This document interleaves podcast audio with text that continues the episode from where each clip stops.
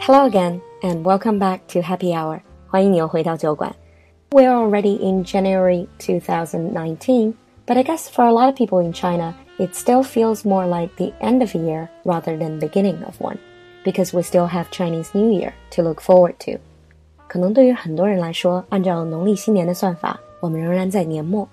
If you ask people to use one keyword that describes their life at the end of a year, I'm pretty certain that an overwhelming majority of people will tell you the word is tiredness or exhaustion. So in today's episode, let us focus on feeling tired. 那么在农历年末，我们就在酒馆里聊聊大家究竟有多累。For most people, the end of a year is often a very busy time. No matter if you're working for a company organization, if you are a stay-at-home parent, a student, or even if you're retired, we always seem to have a lot more on our plate. Many people need to deal with a lot more overtime and they have to cope with heavy workload. Workload, L O A D, 工作量. So they have to work a lot.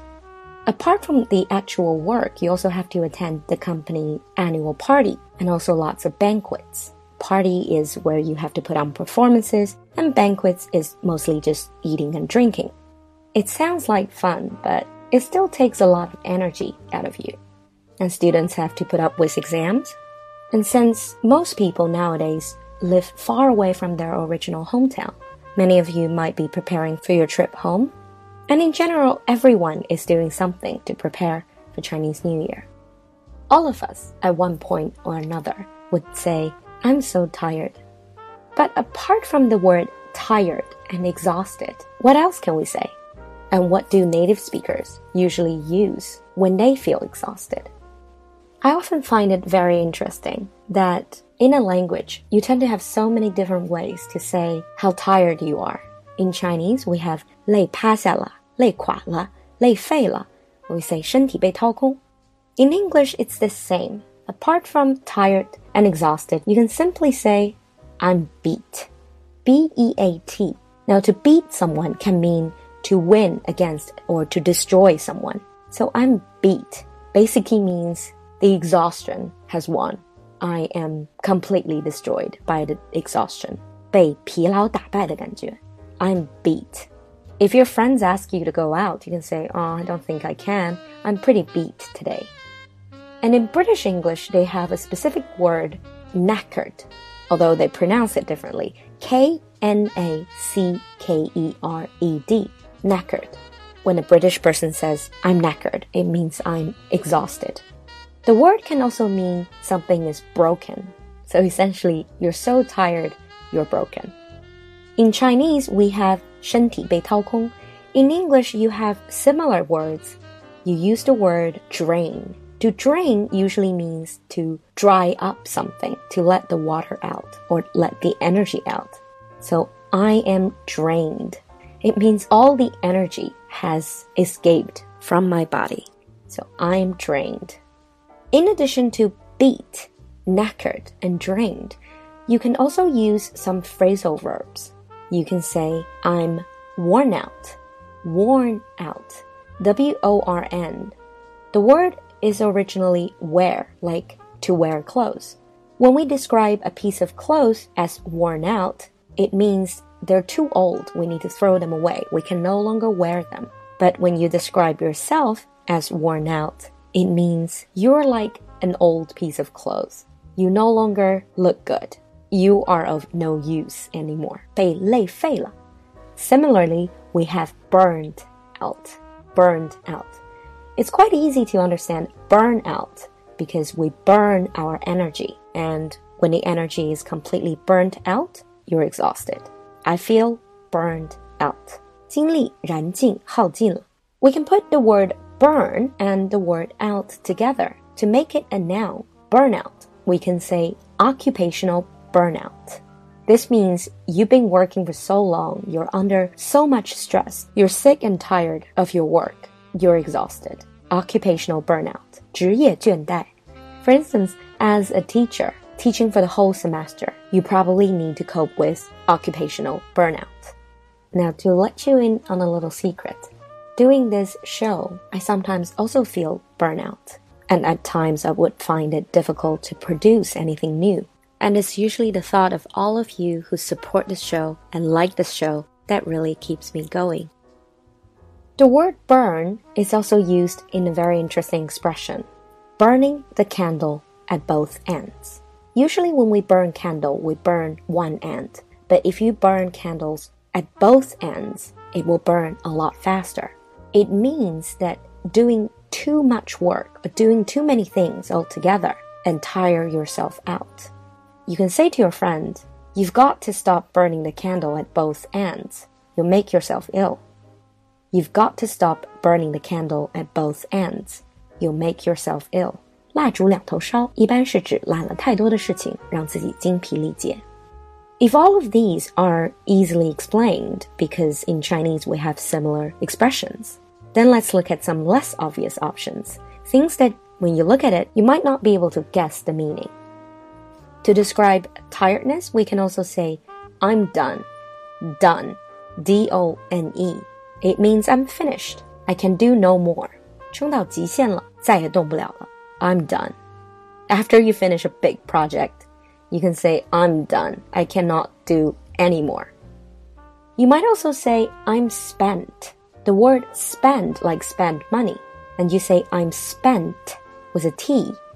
It means it's almost like you exhausted yourself. You spend all of your energy on doing things. So now you are spent. 给累毁了. I'm spent. In English slang, 在俚语里, you can also say I'm flagging. The word flag, F L A G. In this slang expression, when you say I'm flagging, I'm starting to flag. It means I'm starting to feel exhausted. I'm starting to feel tired. 差不多快没劲头了. Sometimes we go out with friends. At 11 o'clock, they say, Oh, let's go karaoke. And you say, Well, I'm starting to flag. I think I'll just head home. I'm starting to flag. Or I'm flagging. One more expression, which is probably very relevant to holiday experience, since we eat a lot during holidays. Have you ever had experience of eating so much that after eating you want to do nothing? You just want to lie there and try to breathe this is called a food coma. C O M A. 食物昏迷, food coma. It means you've eaten too much, you simply cannot do anything. You just want to lie there. For instance, you can say, I slipped into a food coma after the big meal. I slipped into a food coma after the big meal. 陷入食物昏迷. All of these that we have just covered are very useful and very, very common day to day spoken language. But when you read, you might also see the word fatigue. F A T I G U E. This also means tiredness, but it's usually used in written language and also relating to medical language. 医学上的疲劳一般叫做 fatigue. There is something called chronic fatigue syndrome. Chronic fatigue syndrome or CFS. 慢性疲劳综合症 now, here are some of the symptoms, and let's see if you have it. People with chronic fatigue syndrome usually suffer loss of memory or concentration. You find it difficult to remember things or concentrate. Prolonged period of exhaustion, always feeling tired. Sore throat, joint and muscle pain, 关节和肌肉的疼痛, headache, and unrefreshing sleep. Unrefreshing sleep means after a night of sleep, you still don't feel refreshed. You still feel exhausted. 睡醒后仍然感觉疲倦. If you hit all the markers, you might just have chronic fatigue syndrome. And there are a few things you can do to combat that. You can maintain a balanced diet, don't overeat or skip meals. Try to give your body enough time to unwind, to relax before going to bed. Avoid sedentary lifestyle Sedentary means you don't move, so avoid sedentary lifestyle and increase physical activity. And most importantly, try to maintain work life balance and address work concerns. Work life balance, 工作生活的平衡. In short, don't overwork. If you're worried about anything, if you're feeling unhappy about anything that happened at work, share it with your friends, with your family. Face it instead of bottling it up inside. In the end, there is one more word that is relating to tiredness and exhaustion. This is very much written language, 比较书面化的. This is the word weary. W E A R Y, weary. It's a bit like 疲倦 or 倦怠. Remember, this is more written word. You can see it in poems, in literature. 在文选里面比较多见. So to wrap it up, I think by the end of the day, we can't avoid feeling tired and exhausted sometimes. Maybe all we need when we feel like that is for someone to listen and for someone to understand. So we finish today with an old classic. The name of the song I would like to share with you is Carry On My Wayward Son. 可能很多美剧《Supernatural》的粉丝会觉得这首歌很熟悉，这就是这部剧集的一个主题曲。因为我也一直在追这部剧，所以在最后也是选择了剧中的这样的一个版本。 In the song, in the beginning, you will hear, Carry on, my wayward son, for there will be peace when you're done.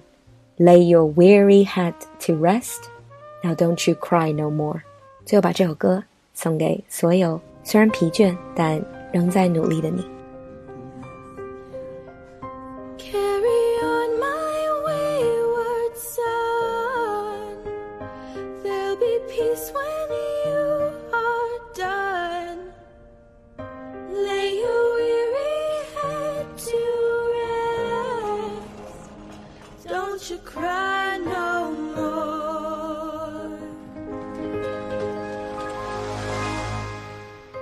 Once I rose above the noise and confusion Just to get a glimpse beyond this illusion I was sorry Who's that?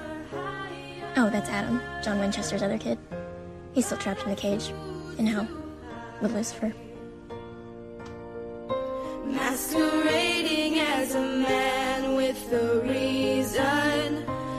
My charade is the event of the season. And if I claim to be a wise man, it surely means I don't know. Carry on my wayward son. There'll be peace when